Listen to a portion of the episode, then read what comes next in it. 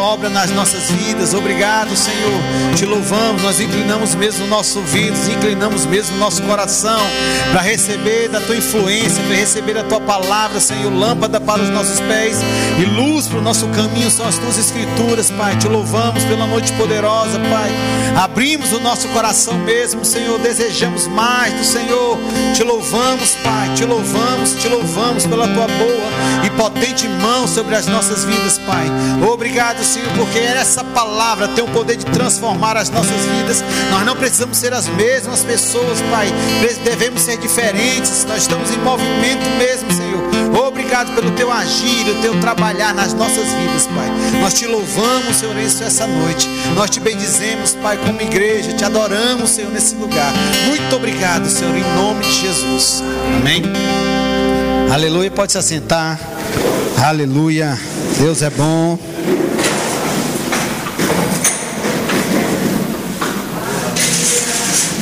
Deus é bom, Deus é bom. Vamos tirar um tempo aí para conversarmos. Hoje é dia de ceia, graças a Deus por isso. Mas eu tenho algo no meu coração, eu quero compartilhar com você. Então abra o seu coração mesmo. Deixe a palavra de Deus entrar no seu coração e transformar a sua vida. O poder da palavra não está somente nós ouvimos ela e nós meditamos nela, mas o poder da palavra de Deus está daquilo que nós praticamos essa palavra.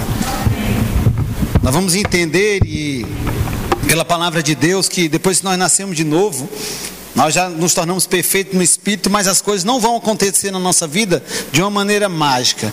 Não vai acontecer na nossa vida do nada. Não existe nada do nada, tudo é provocado. Tudo existe algo que nós devemos provocar. Aí, conforme nós vamos aprendendo, vamos renovando a nossa mente por essa palavra, nós vamos provocando algo, a nossa fé vai, ser, vai crescendo e vai ser gerada fé naquilo que nós estamos conhecendo de Deus. Mas eu vou falar um pouco essa noite sobre fome, não é? Fome. E eu até coloquei uma pergunta que eu fiz para mim mesmo nós temos fome. Não estou dizendo fome de comida natural.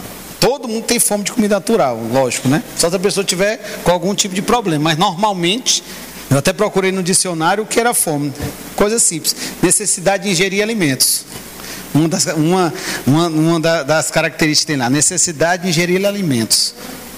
Mas eu quero dizer, da, eu vou fazer de novo a pergunta: nós temos fome das coisas de Deus?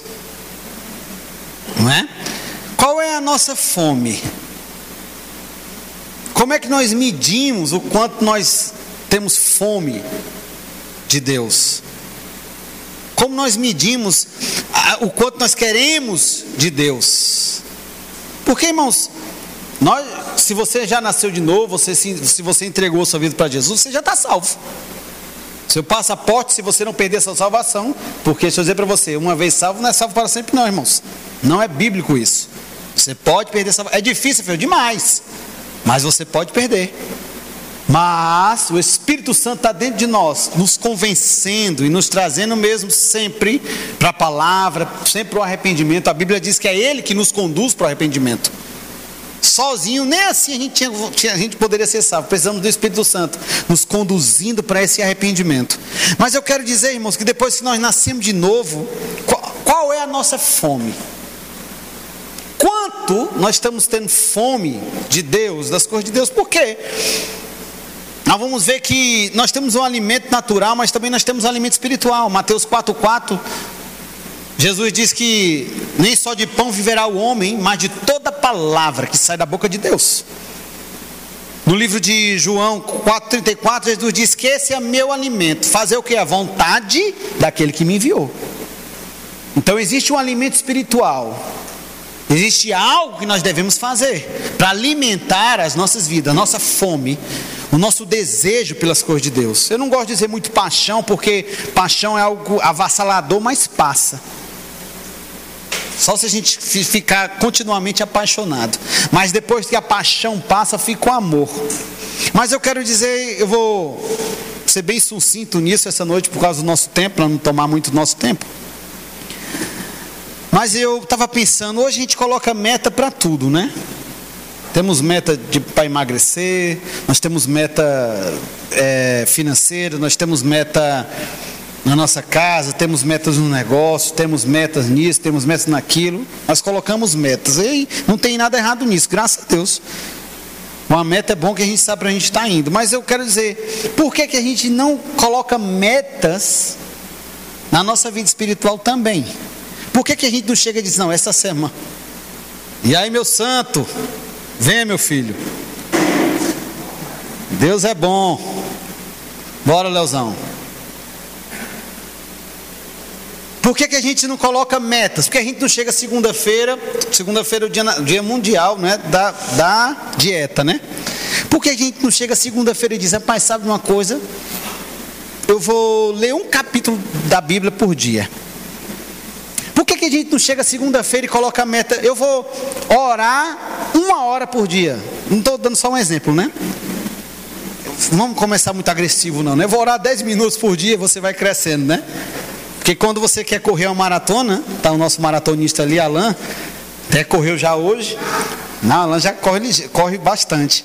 Ele não começou fazendo 10 quilômetros num dia. Foi um processo. Ele começou um 500 metros, corria, andava, corria, andava, corria, andava. E a gente não chega nesse. E a gente não tem essa mesma vontade de colocar metas espirituais também.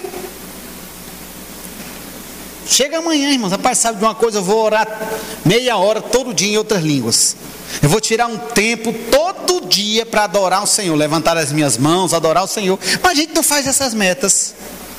Irmão, só dizer para você algo, para entrar no seu coração abençoado. Rafael, se congregar é bíblico, é. Paulo disse que nós não devemos deixar de nos congregar, como alguns faziam.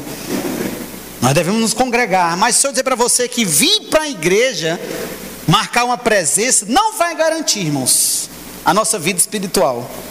Por quê, Fel? Porque você vem no culto domingo, vai, vem amanhã na oração em nome de Jesus. Vamos estar aqui todos. Quinta-feira está aqui de volta, mas e o resto da semana? Aí você, aí eu vou fazendo, claro, a Bíblia manda a gente nos, nos analisar nós mesmos, né?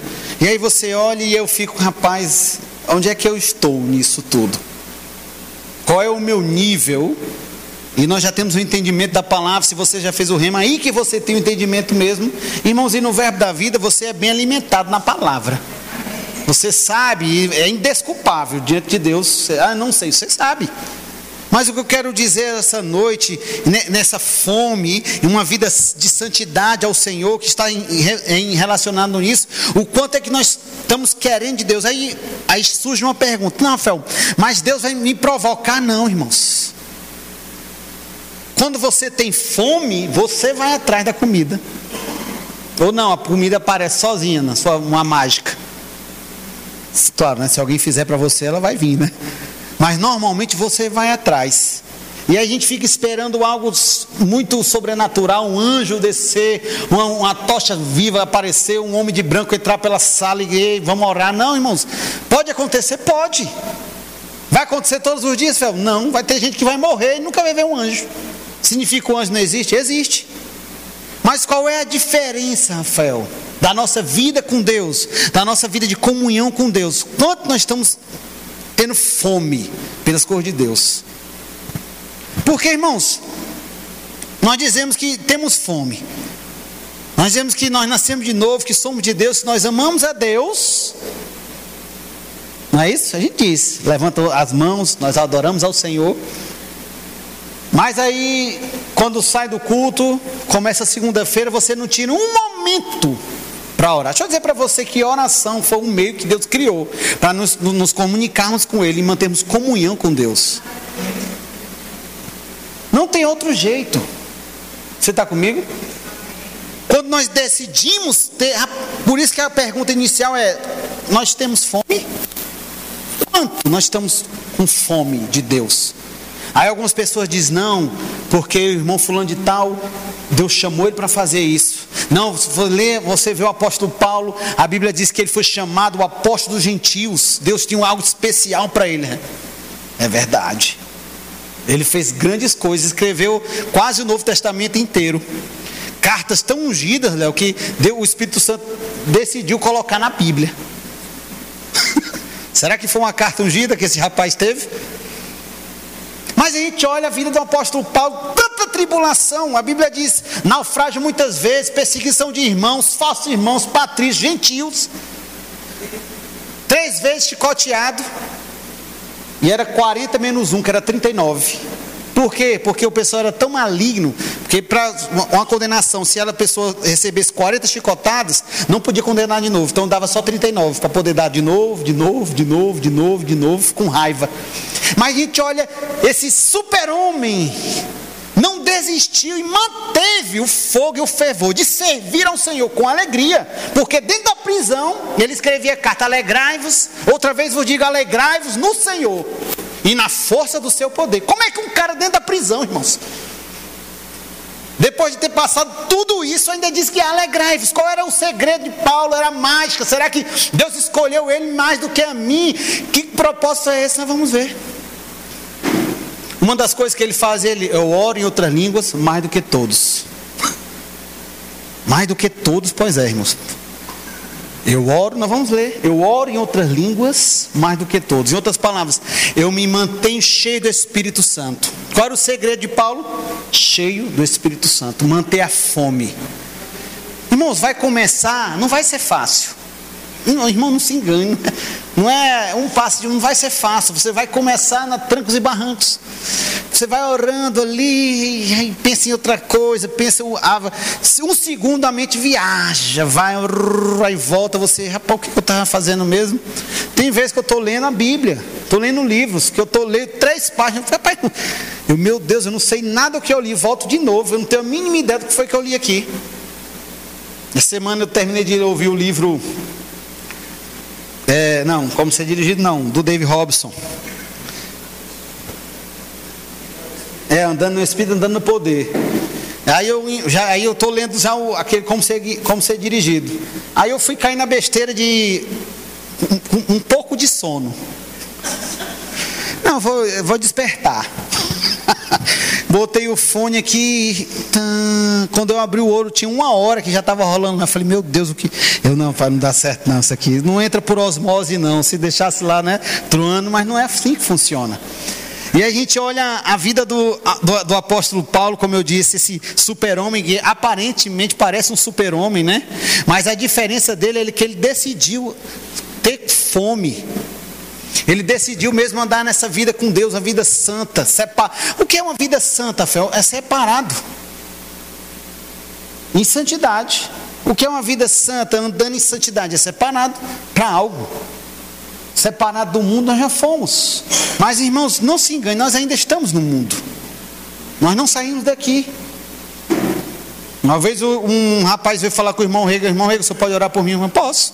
Mas o que é mesmo, né? Porque eu tenho que saber o que eu vou orar. Eu quero orar para o diabo nunca mais me afrontar. O que, é que tu acha, Gil? Não, eu quero que eu. Aí, irmão Rega, pai, tu quer morrer? não, irmão Rega, não, não tem outro jeito. Se você quiser que o diabo nunca mais lhe afronte, você tem que ir para o céu. Porque aqui, na terra, aqui na terra, ele tem um domínio. Entenda, foi arrendado para ele. Jesus já nos deu autoridade, irmãos. Mas a Bíblia diz que a gente não pode, é, como é que eu posso dizer? Não é, é, vamos lá, não pode desconsiderar os ardis de Satanás. Ele não cansa, ele não desiste, está todo o tempo ali batendo, batendo, batendo, batendo, batendo. Além de Satanás estar batendo, batendo, batendo, nos tentando, pensamentos contrários à palavra, tem a nossa bendita carne, que não se converteu mas ela está no processo de convenção. Então tem a carne, tem Satanás e tem o nosso espírito. Mas graças a Deus que Deus nos deu ferramentas para subjugar a nossa carne e para colocar o diabo no lugar dele.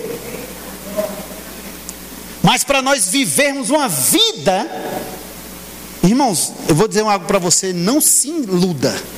Se nós não vivemos uma vida cheia do Espírito Santo, nós não vamos completar nossa carreira com Deus. Eu não estou dizendo que você vai morrer cedo, não. Você vai, pode morrer com 200 anos, mas você não vai viver aquele que Deus tem para você. Se você não estiver e eu estivermos cheios do Espírito Santo. Não foi uma sugestão que Deus nos deu. Deus nos diz: olha, você não tem nada para fazer, se enche do Espírito. Não. Deus diz: vocês têm que ser cheios, cheios, cheios do Espírito Santo. Para que, Rafael? para aprender a subjugar nossa carne. Ah, mas eu sei, a Bíblia diz que eu tenho domínio próprio. É verdade, é um fruto do Espírito. Mas irmãos, quem sabe que quando começa o fruto está verdinho, depois que ele vai amadurecer? Qual é a maneira que eu vou, que eu vou amadurecer esse fruto? Fortalecendo o homem interior, cheio do Espírito Santo. Amém? Vamos lá, né? Tem uma frase que eu ouvi do Charles Spurgeon. Eu gosto muito desse esse, esse cara aqui é top. Não está vivo, já morreu muitos anos atrás.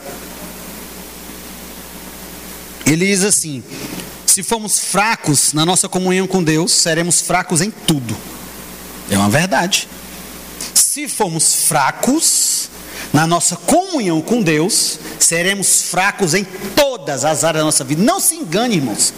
Não, Rafael, mas eu sou forte. Mas, se na nossa comunhão com Deus formos fracos, nós seremos fracos em tudo. Nós nascemos, o homem, o homem, o homem, o ser humano, homem, mulher, o ser humano nasceu para estar em comunhão com Deus. Só que o, o diabo enganou lá, não é? Adão, bichinho, rapaz, mordeu daquela, daquela. Ah, foi a Eva que deu, né? Eu sei por isso, mas ele mordeu, não precisava ter comido daquela fruta. E aí houve essa separação o diabo entra na jogada, pega aquilo que era, que era de Adão e troca com Adão, dá toda miséria, tudo para Adão lá, morreu espiritualmente, foi separado de Deus. Mas aí o homem passa a vida inteira querendo se conectar com Deus, Deus, Deus, Deus dando o jeito dele, o jeito dele, fazendo uma aliança e outra aliança, e o homem nunca conseguia. Mas aí chega Jesus Cristo. Nós já vimos isso. E Jesus Cristo morre, ressuscita e rasga o véu e o caminho para Deus está aberto.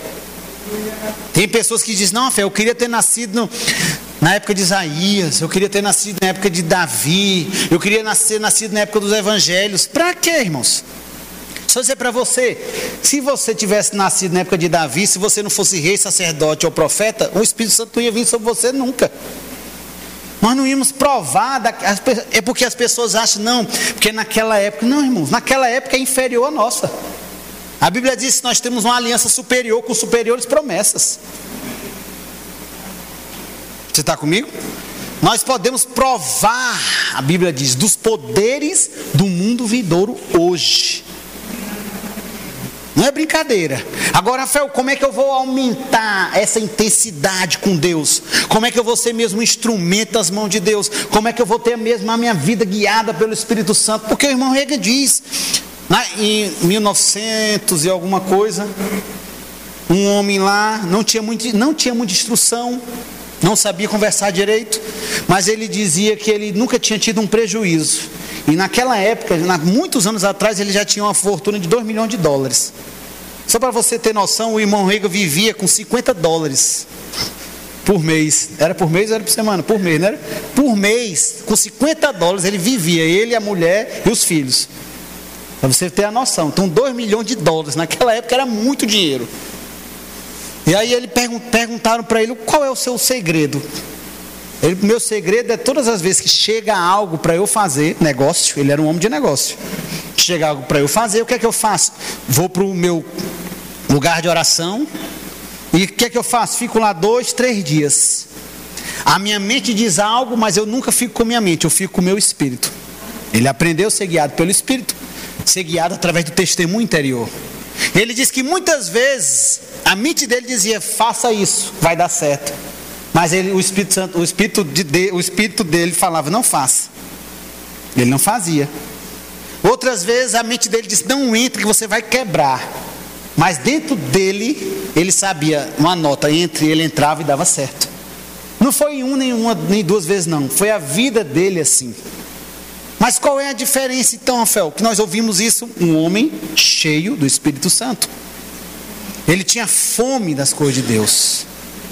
Eu vou dizer, irmãos, que para essa palavra se tornar real para nós, provarmos disso, nós precisamos ter fome mesmo das coisas de Deus. Eu não sei como é que um crente nasceu de novo, não tem fome de Deus, está frio espiritualmente. Rafael, o que, é que eu faço se eu tiver frio espiritualmente? Vai se aquecer. Quando você está com frio, Léo, o que, é que tu faz? Se aquece, liga uma lareira. Eu nunca tinha ido num lugar com uma lareira, eu fui numa viagem com uma menina, tinha uma lareira. Aí eu pensei, vou ter que dar um. Procurei no YouTube como é que acendia uma lareira. Deu certo. E rapaz, incrivelmente o negocinho daquele tamanhozinho aquece de verdade. E aí, o que é que a gente fez? Por que, que você ligou a lareira? Foi porque estava frio. Um frio desesperado. Mas estava frio. O que é que nós fazíamos? De manhã, o que, é que você fazia? Eu saía de regata? Não. Botava uma, uma blusa, botava um moletom, um casaco. À noite eu achava que não ia ficar tão frio, botei um casaco de couro e nada, era a mesma coisa. Foi um frio de torar. Eu, por que, que eu quis vir chique, bonito, né? Era melhor ter botado aquele negócio que eu estava pelo menos com, com quentinho. Mas tudo bem, né? Para ficar bonito na foto. Ninguém vê o frio na hora, né? Mas por que, Rafael? Você faz isso porque nós estamos com frio. Então, Rafael, se eu tiver frio, o que, é que eu vou fazer, Rafael? Vai se aquecer. Só se aquecer. Mas o que, é que, que, é que você está dizendo, Rafael? Que nós temos que ter essa fome dentro do nosso coração, irmãos. Deus tem que despertar mesmo. Essa noite seja uma noite de. de não sei nem se existe a palavra despertamento, mas não vou, vou criar agora, né? Que venha despertar dentro de você esse desejo pelas cores de mais de Deus. Rafael, eu estou cansado. Vai cansado mesmo, meu irmão. O que, é que nós não podemos fazer? Deixar se esfriar, deixar de ler a Bíblia deixar de orar, de orar em outras línguas, de confessar a palavra. Não é um dia, daqui a dez dias fazer de novo, é todo dia, isso, irmão, isso aqui é a nossa vida. A Bíblia é o nosso manual de vida. Se você dizer para um médico, o que, é que o médico vai fazer? Ele vai estudar medicina para ser um bom médico. E como é que o crente não quer ler a Bíblia, ser o manual dele? Como vai funcionar as coisas? Como vai gerar fé no nosso coração? A Bíblia diz que sem fé é impossível agradar a Deus. Como é que eu vou crer nessas coisas? Fé, isso não existe. Não, irmãos, medita nessa palavra e vai criar em você um, um edifício, vai, vai fortalecer o seu espírito. Mas nós precisamos ter fome dessas coisas. Não tem mais tempo, irmão, para a gente ficar esperando. Né? É você pensar, ah, você está falando isso? Não, eu estou falando com você, mas é para mim e para você. Aumentar a intensidade. Nunca diminuir a intensidade mas aumentar a intensidade. Não estou dizendo que as coisas vão mudar amanhã, mas eu vou dizer: se nós começarmos, inevitavelmente vai mudar. Não, irmãos, não tem saída. Se nós decidirmos começar, vai mudar, vai ser transformado dentro de nós. Amém? Vamos lá.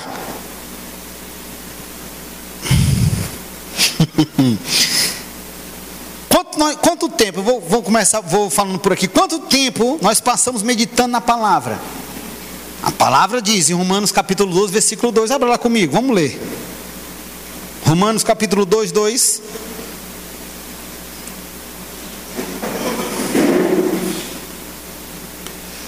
Romanos capítulo 12, versículo 2.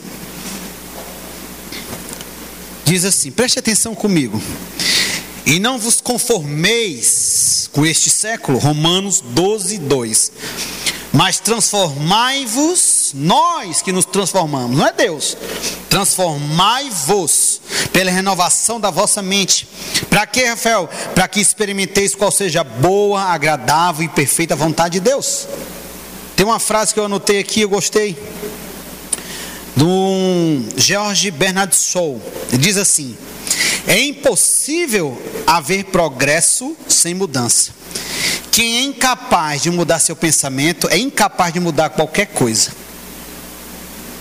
Eu achei tão forte, falei, pois vou anotar essa frase. Quem é incapaz de mudar seu pensamento é incapaz de mudar qualquer coisa. Nós devemos, não devemos nos conformar. O que é se conformar? A gente já aprendeu. Entrar na forma do mundo mas devemos renovar a nossa mente pela palavra de Deus. Entenda, nós vivemos uma vida aprendendo algo. Não necessariamente era algo correto. Você está comigo? Mas quando a gente nasce de novo e a gente agora entra, entra na crença, tem uma maneira certa, uma maneira de pensar, tem uma maneira certa de agir, tem uma maneira certa de como ver como as coisas funcionam. Você entra na internet hoje, bota no YouTube lá como as coisas funcionam. Tem vários vídeos. Como é que um carro funciona, como é que um avião funciona, como é que um navio funciona, por que, que o navio flutua e aquilo, como é que o corpo humano funciona. Tem várias coisas. Como é que eu quero, Rafael, como é que as coisas funcionam? Na palavra de Deus vai estar dizendo. Mas nós temos que dar esse passo, porque quem renova, quem faz essa transformação sou eu e você. Depois que nós fizermos isso, a Bíblia diz: nós vamos provar da bondade, da boa, agradável, perfeita vontade de Deus. Entenda, ela sempre esteve lá. Não é porque Deus era ruim e ficou bom, não. Ah, essa vontade agradável, perfeita e boa do Senhor sempre esteve lá. Mas, Rafael, como é que nós acessamos? É claro, a Bíblia diz: nova aliança não é mais pelo que a gente faz, é pela fé. E isso é pela fé. Mas como é que nós vamos gerar fé naquilo que nós não conhecemos? É impossível. Você só gera fé naquilo que você conhece. Eu só vou andar em santidade naquilo que eu conheço. Eu só vou andar na palavra daquilo que eu conheço da palavra. Você está comigo? Eu só vou saber que eu tenho que orar, porque a palavra diz que eu tenho que orar. É uma das maneiras, buscar e buscar e achareis, quando me buscar de todo o vosso coração. Como é que eu vou descobrir, Rafael, que eu tenho que confessar a palavra? Como é que eu vou descobrir que existe o Espírito da fé, crer com o coração e confessar com a boca? Quando eu aprender o que está escrito, irmãos. Não tem outra maneira, não tem irmão, não tem outra maneira. Para ter uma vida de sucesso, em Deus, nós precisamos renovar a nossa mente pela palavra de Deus. Oração não vai funcionar, uma mão na sua cabeça não vai funcionar. Não é assim que funciona, irmãos. Eu posso impor as mãos sobre você, uma pessoa mais ungida no mundo pode impor as mãos. Jesus Cristo pode chegar aqui e impor as mãos sobre você. A unção vai vir, mas só vai manter, irmão, só vai permanecer. Se eu e você decidimos renovar, expor, nos expor a essa palavra mesmo naquele lugar mais oculto da nossa vida, aquilo que nem Deus entra. Pois é, a palavra vai levar luz ali. E se nós decidimos, nós vamos ser transformados por essa palavra. Mas é o que é que falta, fé? Fome. Fome, fome. Fome, irmãos, de ler a Bíblia. Irmãos, tem crente que tem 10 anos nunca leu a Bíblia inteira. Eu estava vendo, não sei se era um pastor, dizendo que se a pessoa tivesse maratonado a série, não The Chosen, The Chosen é uma benção, tá? Aquela. Tem dragão, Game of Thrones. Uma vez ele, a pessoa tinha conseguido ler a Bíblia não sei quantas vezes. Rafael é errado. Não, irmãos. Você faz do seu. Eu faço, você faz do seu tempo o que você quiser. Agora, agora, se quisermos crescer e provar da vontade, da bondade, da vontade de Deus para as nossas vidas. A gente vai, pode assistir Game of, Game of Thrones, é melhor que assistir The Chosen, mas você vai ter o seu tempo ali de lazer na internet, vai, mas você não vai negligenciar a sua vida com Deus. Começa assim, você deixa de vir num culto, você deixa de ler a Bíblia, deixa de ouvir a palavra, deixa de ouvir o louvor, daqui a pouco você não vem mais no culto. Daqui a pouco você está tão longe que não consegue mais vir, não ora mais, não percebe mais a presença de Deus. O Espírito Santo continua em você, é, convencendo você, mas você está tão afastado e você fica tão condenado porque ficou longe de Deus que você, rapaz, eu não posso mais voltar. Mas graças a Deus que a misericórdia de Deus ela sempre é maior do que o juiz de Deus e o Espírito Santo vai atrair você. Não, vamos, rapaz, cresce, leia a Bíblia, Rafael, mas eu perdi muito tempo, não tem problema, existe o tempo de aceleração divina. O que Deus tem para as nossas vidas é para as nossas vidas. O que Deus tem para a vida de Gil, o que Deus tem para a vida de Alan, o que Deus tem para a vida de Léo, é para a vida deles, vai morrer com eles. Se eles não quiserem, não tem problema. O problema vai ser deles. Mas na hora que eles quiserem ativar, está ali, pronto. Deus sempre está pronto. Deus nunca é prego de surpresa. Amém? Vamos lá, né? Irmãos, quanto tempo nós passamos adorando ao Senhor no nosso dia?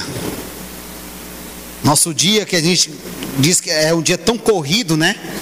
Mas nesse dia tão corrido, quanto tempo nós passamos adorando o Senhor? É, é lógico que não estou falando de uma vida de louvor. Uma vida de louvor não é que você vai passar o dia cantando um louvor para Deus. Uma vida de louvor é uma vida louvável ao Senhor. Isso é uma vida de louvor. Aquilo você vai andando na palavra, praticando a palavra, e fala assim, poxa, Léo tem uma vida louvável. Louvo a Deus pela vida dele, é isso. Mas eu estou dizendo aquele momento provocado. Eu não estou dizendo aquele momento que você está no carro, não. Estou dizendo, dizendo aquele momento que você tira. Aqui eu vou adorar o Senhor. Esse momento é para eu adorar o Senhor. Vou levantar as minhas mãos, vou botar um, um louvor botar no YouTube, que seja aí, vou levantar as minhas mãos e adorar o Senhor, dizer que Ele é santo, que Ele é maravilhoso, porque faz parte da nossa vida isso. Irmãos, na igreja nós conseguimos fazer isso, conseguimos, mas nós temos que fazer na nossa casa. A igreja vai ser o reflexo do que nós fazemos em casa. Lembra que no colégio, como é que a gente ouvia antigamente? Hoje é menos, mas antigamente era: educação vem de casa.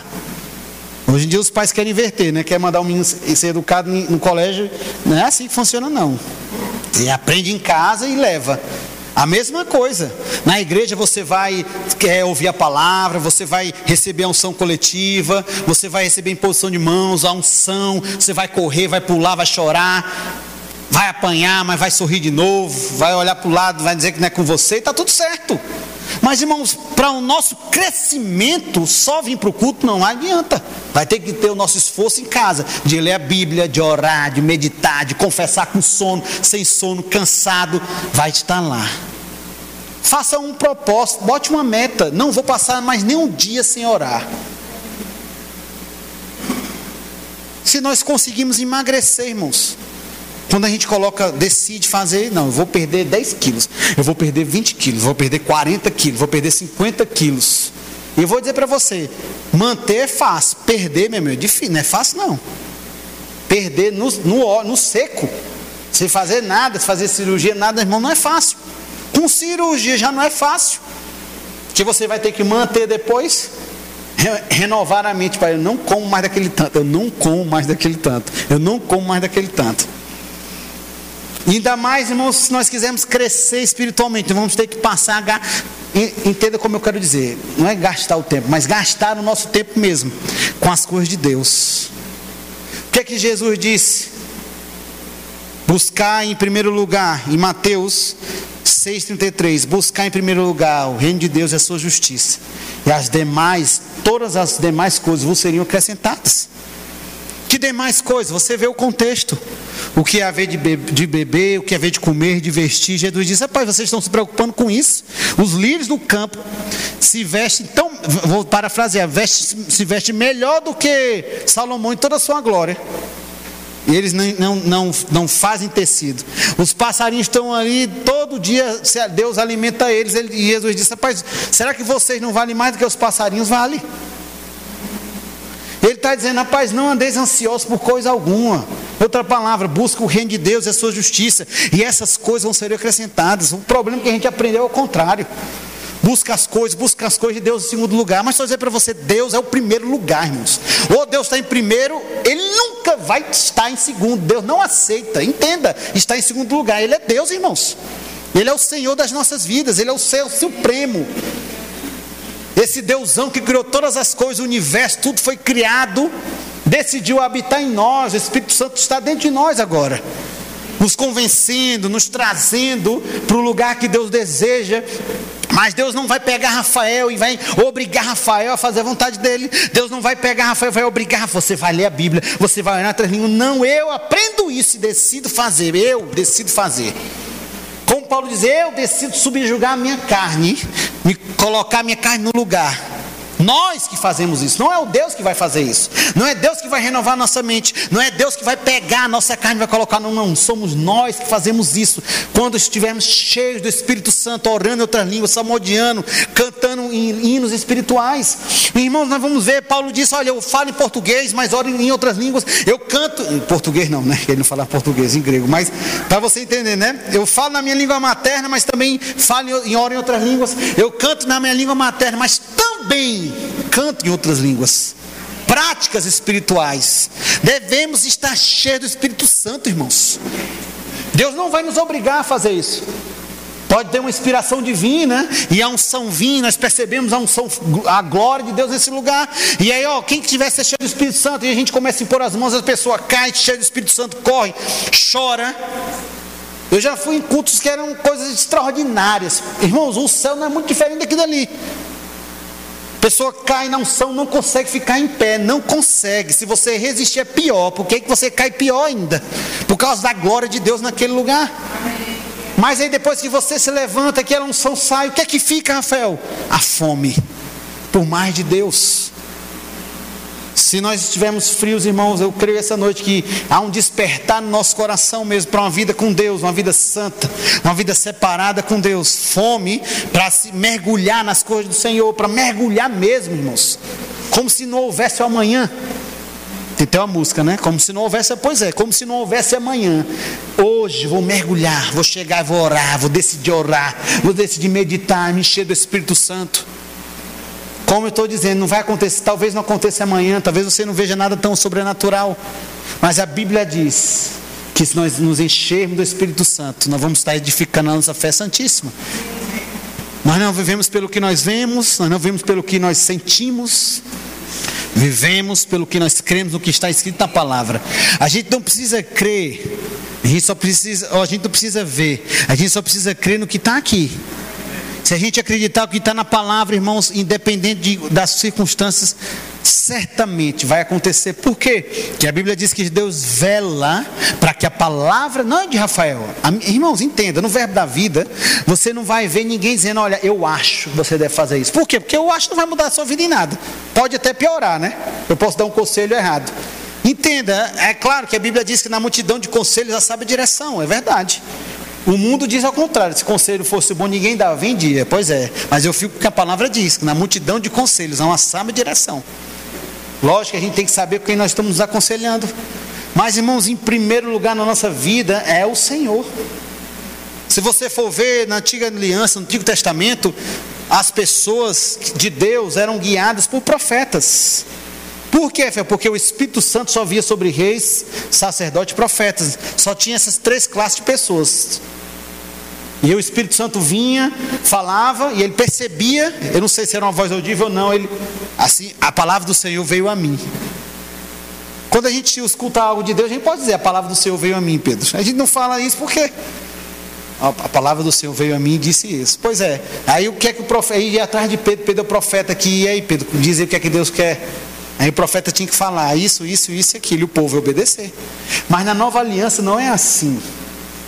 É lógico que o dom de, o dom de profecia, o, não dom de profecia, o dom ministério de profeta atravessou os tempos, né? Veio da antiga aliança para a nova. Não tinha apóstolo na outra, não tinha pastores, mas é veio o profeta. E o profeta é um vidente mesmo, vê coisas que vão acontecer, palavra de conhecimento, palavra de sabedoria, discernimento de espírito, tem visão aberta, sabe de coisas que vão acontecer. O profeta é meio Está aqui, mas está lá, está aqui, mas está lá. mas na nova aliança nós não somos mais guiados pelos profetas. Nós somos guiados por quem, Fel? Pelo nosso testemunho interior, pelo Espírito Santo. É lógico que os profetas vão trazer palavras, vão, mas a profecia nunca, irmãos, vai trazer algo novo sobre nós. A Bíblia diz que a profecia vem para edificar, exortar e consolar as nossas vidas. Ela não vem trazer algo, uma revelação nova. Você vai para a China, se eu nunca tenho, se eu não tenho isso no meu coração, se eu, Deus nunca me falou algo isso. Agora, se um dia Deus falar, você vai para tal lugar, aí você já dá aquela gelada, porque lá dentro do seu íntimo você sabe, meu Deus, é Deus. Amém? Mas na nova aliança nós somos guiados pelo Espírito Santo. O que, que a Bíblia diz? Aqueles que são filhos de Deus são guiados pelo Espírito de Deus. A Bíblia diz o que? Que nós somos conduzidos em triunfo através de Cristo ou através da unção. Somos conduzidos em triunfo. Mas para quê, Como é que eu vou ficar sensível o suficiente para ouvir a voz de Deus? Deus sempre está falando, irmãos. Você nasceu de novo, Deus começa a falar. Só que muitas vezes a gente não quer ouvir a voz de Deus. Muitas vezes a gente não está dando ouvidos à voz de Deus, porque a gente sempre espera algo mirabolante. Mas todas as vezes que Deus fala conosco através do testemunho interior, aquela voz no nosso interior é sobrenatural. Nós não precisamos fazer, Deus não precisa de algo mirabolante. Deus só pode falar do meu coração, Rafael, não vá por aí hoje. E eu não vou. Eu não vi um anjo, mas eu sei que foi o Senhor. Amém? Como é que eu vou ficar sensível o suficiente, Fel? Quando eu tiver o quê? Cheio do Espírito Santo. Talvez não seja do dia para a noite, mas se nós dedicarmos a nossa vida a isso, essas verdades, vai acontecer. E a nossa vida, irmãos, vai dar um salto fenomenal. Porque eu nunca vi alguém que decidiu confiar em Deus e saiu derrotado. Nunca. Se você me acha, procura uma pessoa, você me diz. Mas eu nunca vi uma pessoa que decidiu confiar a sua vida em Deus que foi derrotado. Amém? Vamos lá, né? Abra comigo em Efésios capítulo 5, versículo 17, por favor. Efésios 5, 17.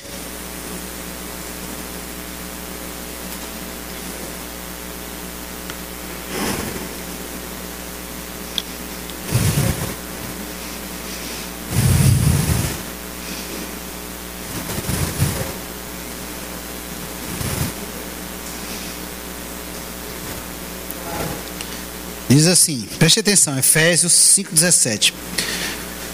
Por essa razão, não vos torneis insensatos, mas procurai compreender qual é a vontade do Senhor. Qual é a vontade do Senhor, Fel? No 18 ele diz: Qual é? E não vos embriagueis com vinho, no qual há dissolução, mas enchei-vos, diga comigo, enchei-vos do Espírito Santo. Quem é que vai se encher? Diga eu. A responsabilidade é de quem, Rafael? Diga minha. Não, diga minha. minha. Não é do pastor. É, é, não é de Deus. É nossa. Vamos lá.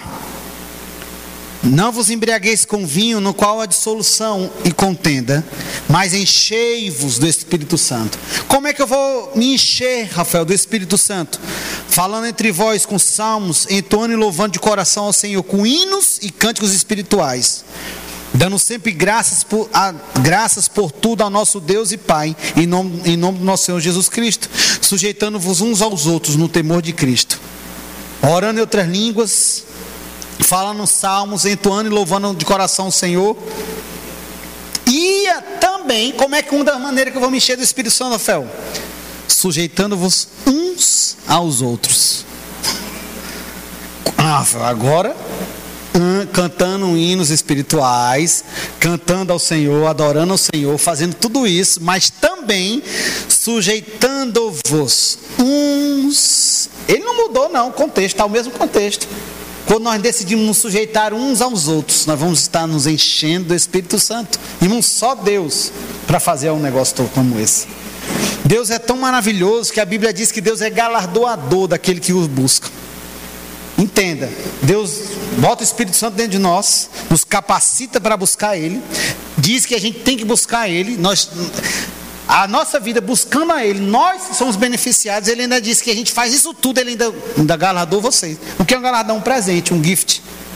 Deus diz: Olha, sou galardoador daquele que me busca. Se você me buscar, o benefício é seu, mas eu ainda vou dar um presente para você. É lógico que Deus não, não, não tem pagamento, né? Mas Deus está é como, irmão, Deus no nosso Pai. É, é como nosso pai dizer, meu filho, é o seguinte: se você fizer isso, eu vou lhe dar um presente. Se eu chegar agora para a Maria Clara, ela estiver chorando, foi Maria Clara, tem chocolate lá em casa, acabou. Choro. Fica com a menina, ah, é, papai, então acabou, meu amigo. Por quê? Porque ela sabe. Aí se eu falar lá em casa tem uma surpresa. Ah, bora para casa e ela não esquece. Bora, eu tenho, quero surpresa, quero surpresa, porque ela quer, ela sabe que é alguma surpresa, ou é presente, alguma coisa. Se Deus não é nosso pai, Deus faz a mesma coisa. Meu filho, me busca. Por quê? Porque eu tenho um presente para você. Se você me buscar, eu tenho um presente para você. Mas nós temos que decidir buscar o Senhor. Nós não podemos negligenciar, irmãos, essa área da nossa vida. Entenda, essa busca não é só para ministros. Não, porque é pastor, porque é profeta, é mestre. É esse, eu não sou nada. Eu espero que você não pense assim, que não é, você não é nada. Você é filho de Deus. Você é mais do que, do que tudo. Você é filho de Deus. Deus Todo-Poderoso é o seu Pai. Mas você pode pensar, não, mas eu não sou na igreja, não estou fazendo nada, então eu não preciso disso. Precisa, irmãos. Todo filho de Deus, todo crente, todo cristão tem que estar cheio do Espírito Santo, com fome das coisas de Deus. Por quê, Rafael? Porque um dia que um dia mal chegar, irmãos, se você estiver fraco, se você não tiver revestido da armadura de Deus, vai bater, vai machucar você. Talvez você não morra, mas você vai ficar machucado. E sem precisão. Por quê? Porque se você tivesse cheio do Espírito Santo, você ia saber rebater, você ia ouvir a voz de Deus. Você não ia ser pego de surpresa, porque o Espírito Santo ia alertar você sobre algo. Eu me lembro muito tempo atrás, quando a gente nasceu de novo, Maurício estava no colégio, tinha uma irmã que ganhou a gente para Jesus, ela disse, ela falou com minha mãe, Li, pega Maurício mais cedo hoje. E minha mãe pegou, mas eu saía meio-dia, pegou ele umas 10 meia, mas não me lembro, mais, mais ou menos isso aí. Tá bom. Então pegou, levou ele mais cedo na, naquele para casa. Naquele dia, na saída do colégio, uma pessoa passou atirando. Atirando lá onde, onde fica ali na saída, né? Passou atirando. E Maurício estava onde, Fel? Em casa. Uma bala nunca ia pegar nele lá dentro. Não estava nem no rumo do colégio. Está entendendo o que eu quero dizer? Mas, mas por que, Rafael? Foi sorte. Sorte? Foi Deus alertando. Cheio do Espírito Santo, nós vamos ter o que, Rafael? Alertas dentro de nós. Sinal vermelho, sinal verde. Nós brincamos assim para a gente entender o que a gente deve fazer, aquilo que nós não devemos fazer. Coisas que Deus falou conosco, irmãos, que a gente não fez ainda. Vou dizer para você, vou, uma coisa que eu aprendi com Deus.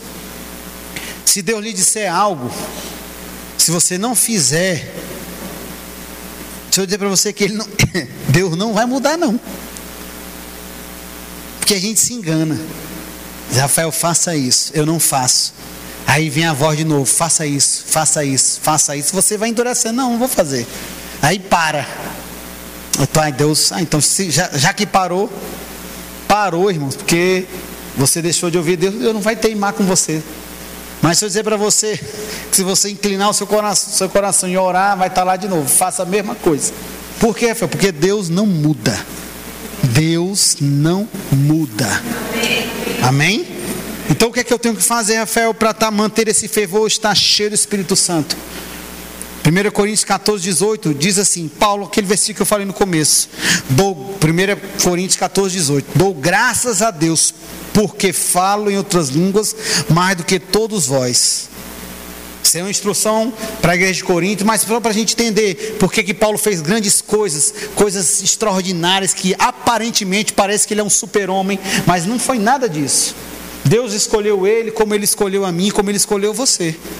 A diferença é que Paulo se sujeitou à vontade de Deus, sempre se manteve cheio do Espírito Santo, orando em outras línguas. Ele disse aqui: dou graças a Deus porque falo em outras línguas mais do que todos vós. O que é isso, Fel? Me mantenho aquecido. Irmão, naquela época não tinha avião, não tinha carro, tinha cavalo, as viagens de Paulo eram a pé, e nessas viagens tinha muitos perigos.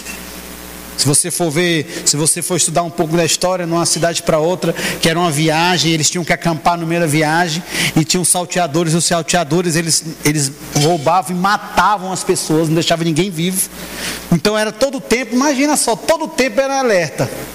Era, o, era, o, era o, os religiosos atrás, no meio da viagem, era, com, era o perigo de salteadores. O que é que Paulo tinha que fazer? Meu irmão tinha que fazer o que ele aprendeu.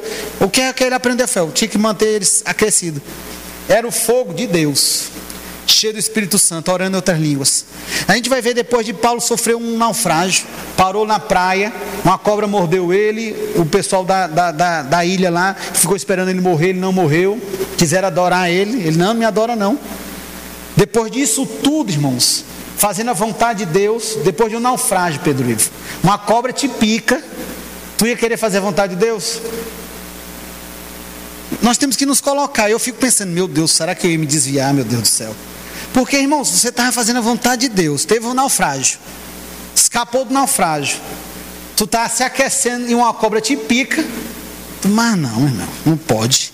Se eu joguei pedra na cruz, não pode. E ele sacode a cobra, a cobra morre, o pessoal vai morrer, não vai, e tem aquela pressão. Que cobra foi que mordeu? Foi uma cascavel. Meu Deus, e agora? Cobra morre, não morre, morre, não morre, morre, não morre, não morreu. E aí a Bíblia diz que ele foi para a casa de Públio, Públio, Públio, Públio, orar com Públio. Foi curado, e aí as pessoas começaram a ouvir que foi quem foi curado a sogra. Agora eu não me lembro direito. Foi a sogra? A sogra dele, né? Deus gosta das sogras, né? De Pedro, de Público. Graças a Deus, né? Foi curada e as pessoas começaram a ouvir e começaram a trazer os enfermos. Em outras palavras, começou um avivamento de cura naquela ilha. Foi tanto que as pessoas, quando Paulo saiu, foram festas, fizeram coisas para ele, para ele sair da ilha, queriam que ele ficasse lá. Um homem só, olha só, chegou lá do naufrágio, foi picado por uma cobra, depois de toda essa situação ruim, perigo de morte ali real, ele ainda decidiu, rapaz, eu vou orar, foi curado, começou a vir, começou um avivamento. A gente sem perseguição, sem nada. O que, que a gente está fazendo, irmãos, com a nossa vida? O que, que a gente está, irmãos, o que, que a gente está fazendo? Vindo pra, só para a igreja? A pergunta é essa: o que, é que gente, o que é que nós estamos fazendo? Porque a nossa vida aqui é curta 100 anos que nós podemos viver aqui não se compara à nossa eternidade. Eternidade. Se a gente viver 100, o que é 100 anos diante da eternidade? Nada. Uma fagulha, uma poeira. A Bíblia diz que a vida do homem é como um sopro. Como é um sopro? Acabou. A vida do homem é como um sopro. Então a pergunta é: o que é que nós estamos fazendo? Depois, é claro, nós, até nós conhecemos o Senhor, mas depois que a gente conhece o Senhor, o que, é que a gente está fazendo com a nossa vida? Nós devemos mesmo nos manter afogueados em uma vida santa, uma vida separada para Deus, praticando a palavra, ouvindo a palavra e se mantendo cheio do Espírito Santo.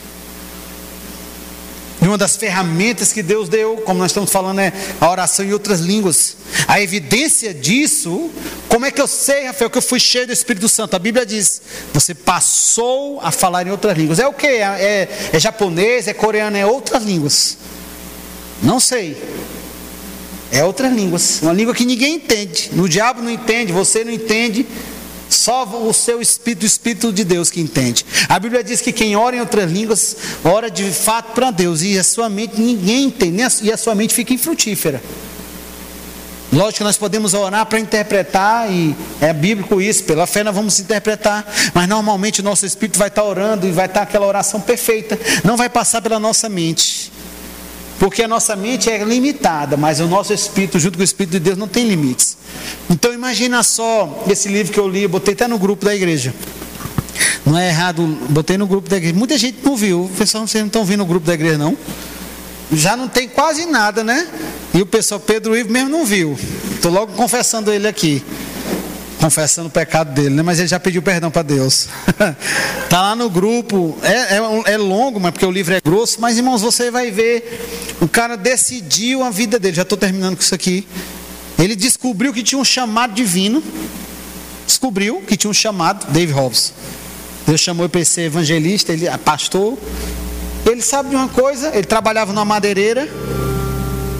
E ele, o que é que ele faz, Rafael? Larga o emprego Rapaz, é, ainda bem que, que ele fez, foi na linha correta, né? Larga o emprego e diz: Rapaz, eu trabalhava oito horas por dia, então eu vou passar oito horas orando, Deus vai me pagar.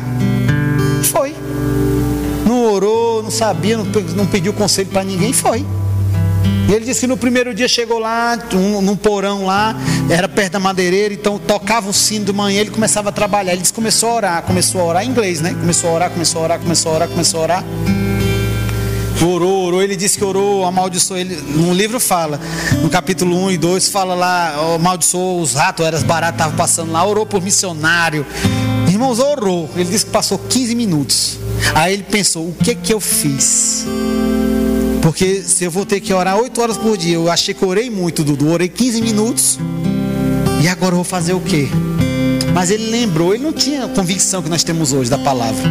Entendeu, Nilson? Mas ele, eu vou orar em outras línguas. Ele não sabia que ele estava fazendo o que era correto.